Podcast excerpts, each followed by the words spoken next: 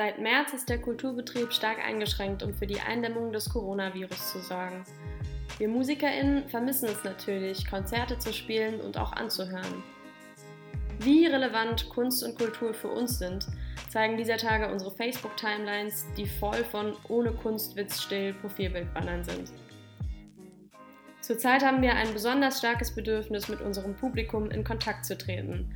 Und wenn wir gerade schon nicht spielen können, können wir uns doch vielleicht einfach mal mit ihm unterhalten und einer Frage nachgehen, die uns sowieso beschäftigt, aber gerade besonders unumgänglich zu sein scheint. Wie wichtig ist Kunst, beziehungsweise vor allem die Sparte klassische Musik, tatsächlich für die breite Gesellschaft? Zudem beobachten wir, seit wir als klassische MusikerInnen aktiv sind, dass unser Publikum wesentlich älter ist als wir, die Ausführenden. Insofern interessiert uns besonders, wie bedeutend ist klassische Musik 2020 für unsere Generation? Wir werden die Frage bestimmt nicht ansatzweise vollständig beantworten können. Unsere Gespräche bilden natürlich nur einen kleinen Teil der Gesellschaft ab. Doch in den Podcast-Folgen der nächsten Wochen wollen wir ausnahmsweise keine erfolgreichen Menschen des Musikbusiness einladen, sondern uns mit unserer Generation außerhalb der Musikerbubble unterhalten und sie fragen, wie siehst du klassische Musik? Was zieht dich in ein Konzert?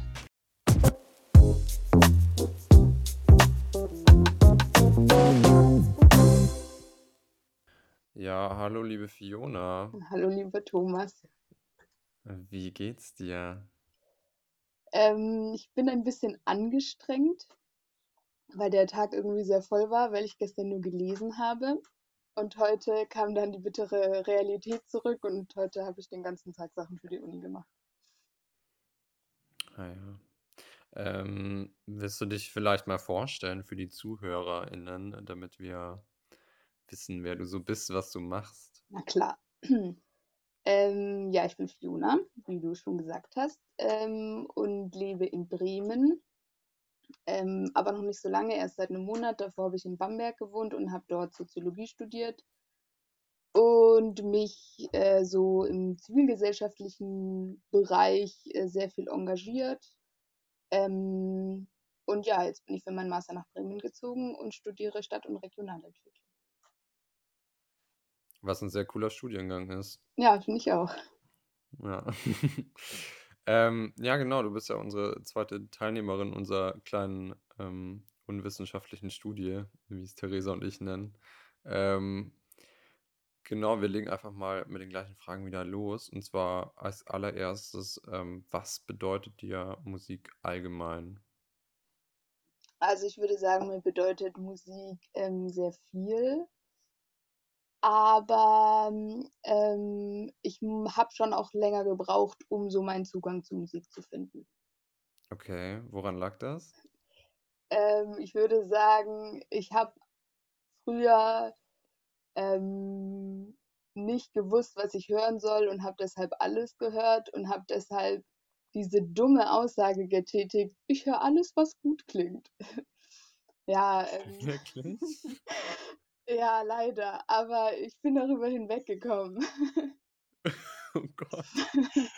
Ähm, okay, äh, und welche Musik hörst du jetzt? Äh, jetzt höre ich ähm, viele verschiedene Musik, würde ich sagen, aber ähm, am meisten Deutschrap und mittlerweile aber auch Ami-Rap.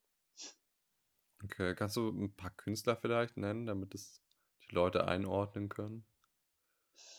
Ähm, ja, also ich muss sagen, ich wurde über meine WG an den Deutschrap heransozialisiert, weshalb ich auch einfach die Künstler gehört habe, die meine WG-MitbewohnerInnen gehört haben. Und es waren am Anfang viel Antilopengang, für Tony, KIZ. Und dann habe ich das mir selber so ein bisschen erweitert und habe dann irgendwie auch angefangen, ja, mehr Frauen zu hören, Juju und jetzt irgendwie Evo. Genau. Sehr cool. Und wie, ja, also, okay, ja, wir, wir hatten gerade ein paar technische Probleme. Ähm, wir steigen einfach wieder ein mit der Frage, spielst du ein Instrument oder hast du ein Instrument Ja. gespielt? Ja, ich habe in der Grundschule Blockflöte gespielt, ähm, so wie ungefähr jedes andere Kind.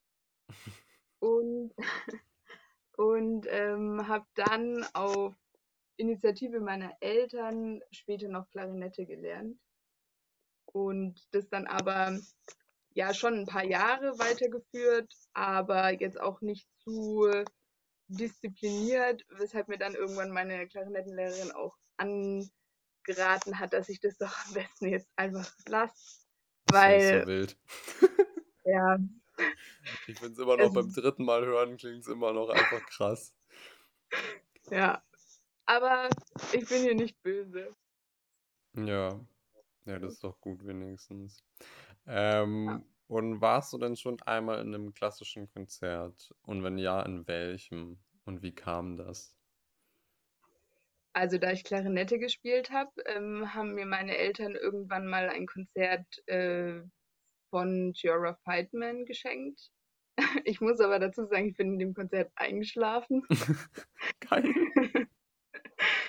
Also hat mich nicht allzu sehr gefesselt. Ähm, und dann war ich, ich hatte ja anfangs gesagt, dass mein Vater in einem Chor war und da war ich dann immer auf Chorkonzerten, auch bei meinem Vater.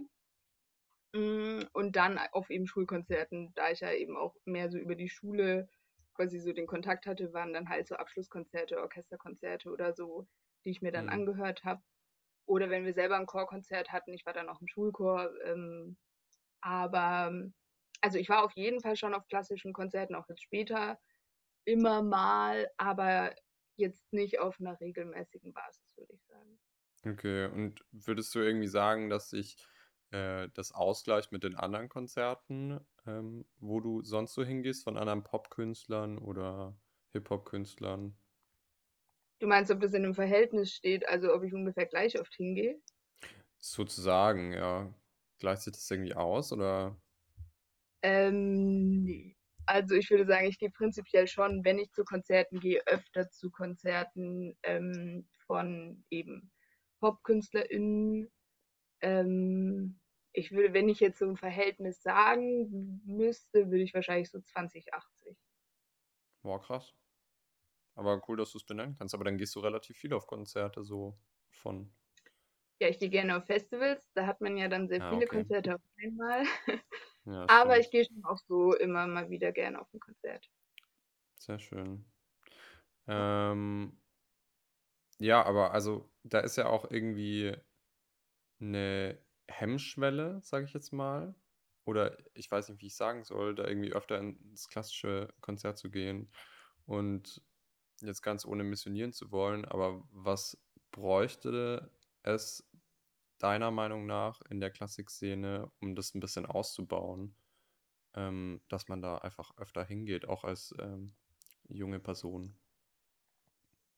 Also ähm, für mich, wenn ich mir aussuche, ähm, auf was für ein Konzert ich gehen möchte, weiß ich ja, ähm, was die Musik ist. Also ich, was ist ich, kenne, lerne den Künstler für Tony kennen und denk mir, höre mir dann seine Musik an und denke mir, boah, ich will unbedingt mal zu einem Konzert von denen. Oder ich lerne die Meute kennen und denke mir, krasse Musik, unbedingt mal auf ein Konzert von denen. Und mein Problem bei klassischer Musik ist, dass ich, wenn ich das Programm lese, mir nichts darunter vorstellen kann. Und ich darum auch nicht so ein intrinsisches Bedürfnis habe, dann da in ein Konzert zu gehen, weil ich mir einfach nicht, ja, nicht weiß, worauf ich mich quasi einlassen werde. Und das Bedürfnis habe ich aber, wenn ich auf ein Konzert gehe. Weshalb mhm. das auf jeden Fall jetzt mal so rein, ja, vom, vom musikalischen her ein Grund wäre, warum ich jetzt weniger oft zu einem klassischen Konzert gehe, als jetzt auf ein anderes Konzert. Und zusätzlich finde ich aber auch, dass ähm, ja, ich bei einem ich sag jetzt mal, normalen Konzert oder auch bei einem Festivalkonzert so eine bestimmte Stimmung aufkommt, die mich so mega mitreißt und die ich irgendwie nur habe, wenn ich auf dem Konzert bin. Und bei einem klassischen Konzert ähm, bekomme ich nicht so diese äh, Vibes, die ich bei einem anderen Konzert aber bekomme. Und das glaube ich, liegt auch ein bisschen daran, dass die Räumlichkeiten einfach super groß sind und mich deshalb ein bisschen zu sehr wie in so einer Arena fühle und wie manchmal auch, als würde ich einem Vortrag lauschen, Also das wäre ich eigentlich super distanziert und da passiert irgendwas vorne, aber ich bin nicht so richtig dabei. Und bei einem anderen Konzert, wo ich irgendwie in der dritten Reihe stehe und gerade tanze und so richtig stark die Musik fühle, kommt einfach so viel mehr von der Musik bei mir an, als wenn ich irgendwie, ja, halt in so einem großen Konzertsaal sitze. Ähm, und da dann so doch relativ distanziert einfach irgendwas, was vorne passiert, zuschaue und zuhöre. Okay, also du, du meinst, man müsste so ein bisschen die, diese Norm auflösen, von wegen diesen steifen Konzertsaal einfach so, einfach mal weg, einfach alle Stühle mal raus und einfach mal die Leute so ein bisschen, also dass man es einfach so ein bisschen intimer gestaltet, weil es ist ja irgendwie schon ein bisschen elitär, so, ich meine, die sitzen da auf der Bühne, so, man hat gar keinen Bezug eigentlich zu denen und es geht nur um die Musik und dann sitzt man irgendwie, keine Ahnung, ich denke immer dran, wenn ich in München im Gasteig oder so sitze, da ist man halt irgendwie dann gefühlt 100 Meter weg von der Bühne und kann die Musiker irgendwie nur noch so als so kleine Heinzelmänner wahrnehmen.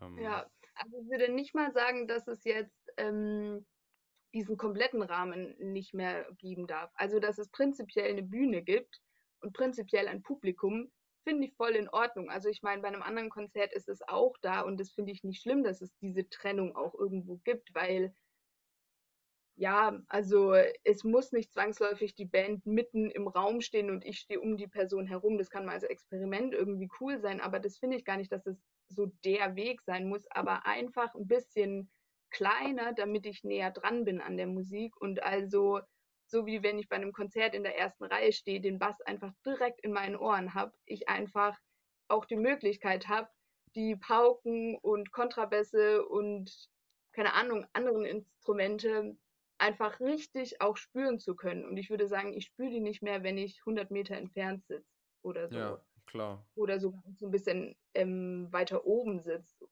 Ja. Ja, deshalb würde ich auch irgendwie sagen, so, es ist prinzipiell nicht schwierig, dass ich quasi so die so nur wie so Heinzelmännchen sehe, sondern ich würde eher sagen, dass das Problem ist, dass ich die Musik auch dadurch einfach gar nicht mehr so wahrnehmen kann. Ja, voll. Weil es ein Unterschied ist, ob ich im Orchester sitze oder 10 Meter vom Orchester entfernt oder halt 100, wie gesagt. Ja.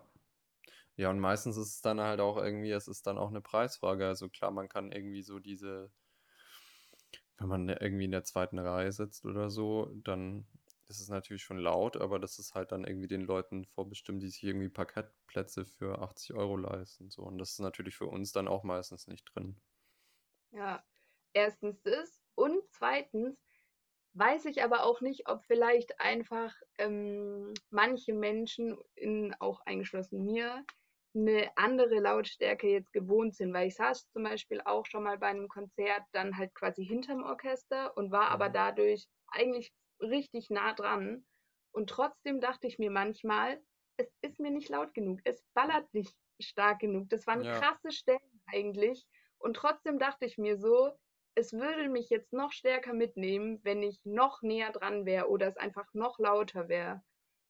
Und ähm, ich weiß nicht genau, woran das liegt. Also ob das wirklich daran liegt, dass ich einfach quasi andere Lautstärken gewohnt bin oder ob da dann trotzdem die Distanz noch ähm, zu wenig äh, oder halt die zu groß ist, beziehungsweise die Verstärkung, ich weiß gar nicht, inwiefern eigentlich auch elektronisch verstärkt. Nee, es wird gar nicht gar elektronisch nicht. verstärkt. Ja.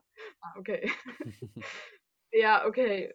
Das könnte natürlich dann auch ähm, eine Rolle spielen. Aber ja, eben, wenn man dann halt nicht elektronisch verstärkt, dann muss man vielleicht auch akzeptieren, dass man halt nur einen bestimmten Rahmen füllen kann oder so. Ja, und manchmal ist es halt einfach, es geht wirklich in den meisten Konzertsälen, in den ganz großen, da geht super viel dann irgendwie verloren. Also so in den letzten Reihen, da hört man das nicht mehr so wie vorne an der Bühne. Und ja, da hast du schon recht. Also man könnte es einfach mal ein bisschen kleiner machen, so ein bisschen intimer irgendwie den Rahmen. Und hast du denn auch das Gefühl, dass man äh, Vorwissen haben muss, um ein klassisches Konzert zu gehen? Also du hast ja schon gemeint, dass äh, man ja irgendwie nicht so richtig weiß, was man jetzt anhören sollte und dass man jetzt keine Vorstellung hat, wenn irgendwie, keine Ahnung, Bruckner auf dem Programm steht.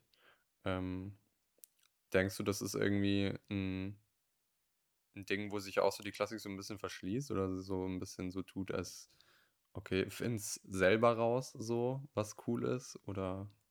Finde ich, also ich finde, ja, man braucht ein Vorwissen, aber ich würde nicht sagen, dieses Vorwissen, was jetzt man vielleicht im ersten Moment denkt, nämlich, dass ich wissen muss, irgendwie, wann der einzelne Komponist irgendwie gelebt hat und was so, keine Ahnung, dem seine Art zu komponieren ist oder so, weil ich jetzt zum Beispiel auch im Deutschrap oder so nicht sagen würde, dass ich mich so super gut den KünstlerInnen auskenne. Ähm, aber ich weiß halt, wie ihre Musik klingt. Und das ist so das Vorwissen, das ich äh, haben will. Ich will irgendwie ähm, einen Zugang zu der Musik eben schon im Voraus haben. Und ich würde aber sagen, die kriege ich natürlich auch nur, indem ich halt doch auch manche Musikstücke schon mal höre.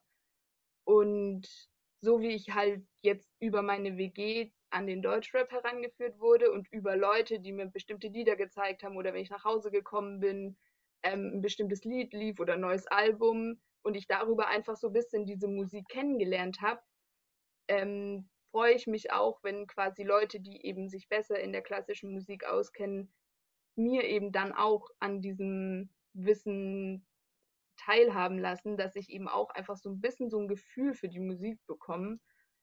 Ähm, und ich würde sagen, eben da verschließt sich vielleicht die klassische Musikszene insofern, dass sie nicht mutig genug ist, auch mal einfach im Privaten klassische Musik laufen zu lassen. Also wenn ich jetzt zum Beispiel zu äh, Tesi ähm, gehe, dass sie dann abends auch einfach mal klassische Musik anmacht und die im Hintergrund läuft, so wie man ja sonst auch eine Popmusik oder eine, keine Ahnung, ein Reggae anmachen würde.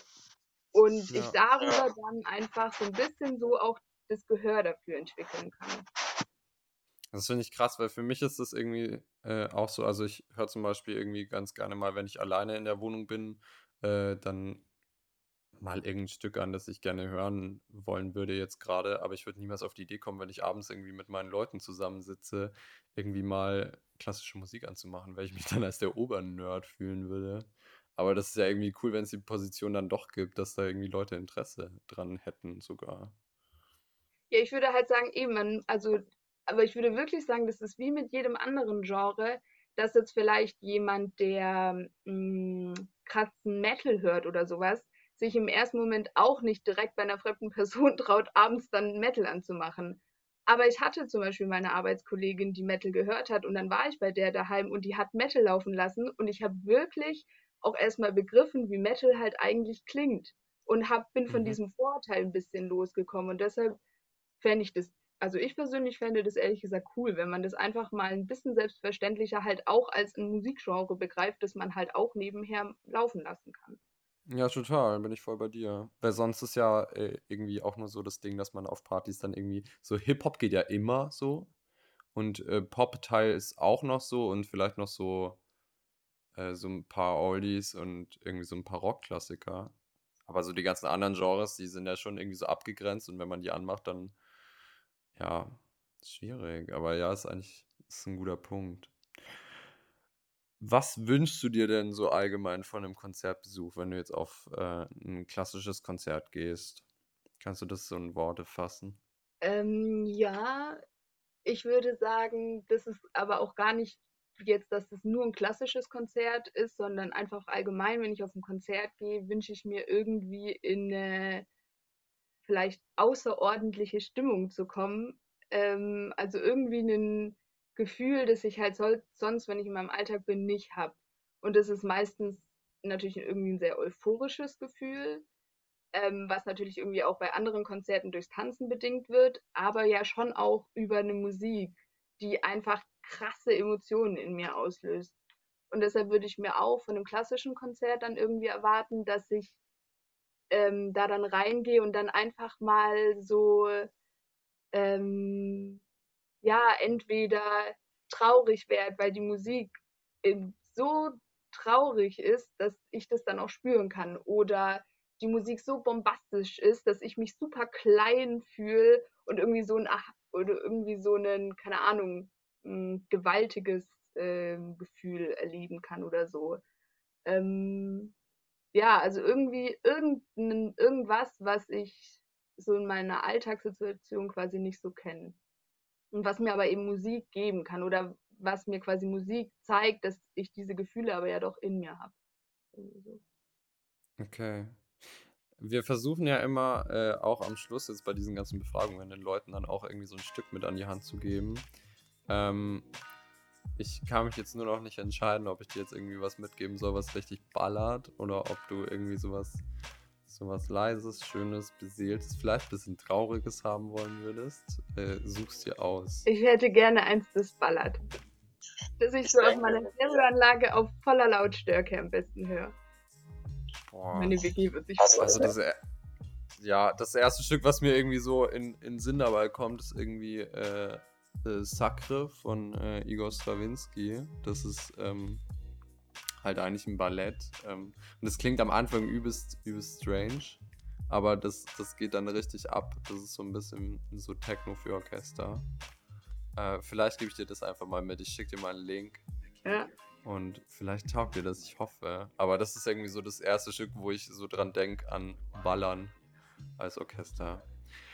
Äh, gut, ja, Fiona, ich danke dir für dieses kleine Interview. Immer gerne. Und ähm, bis bald, Rian. Tschüss.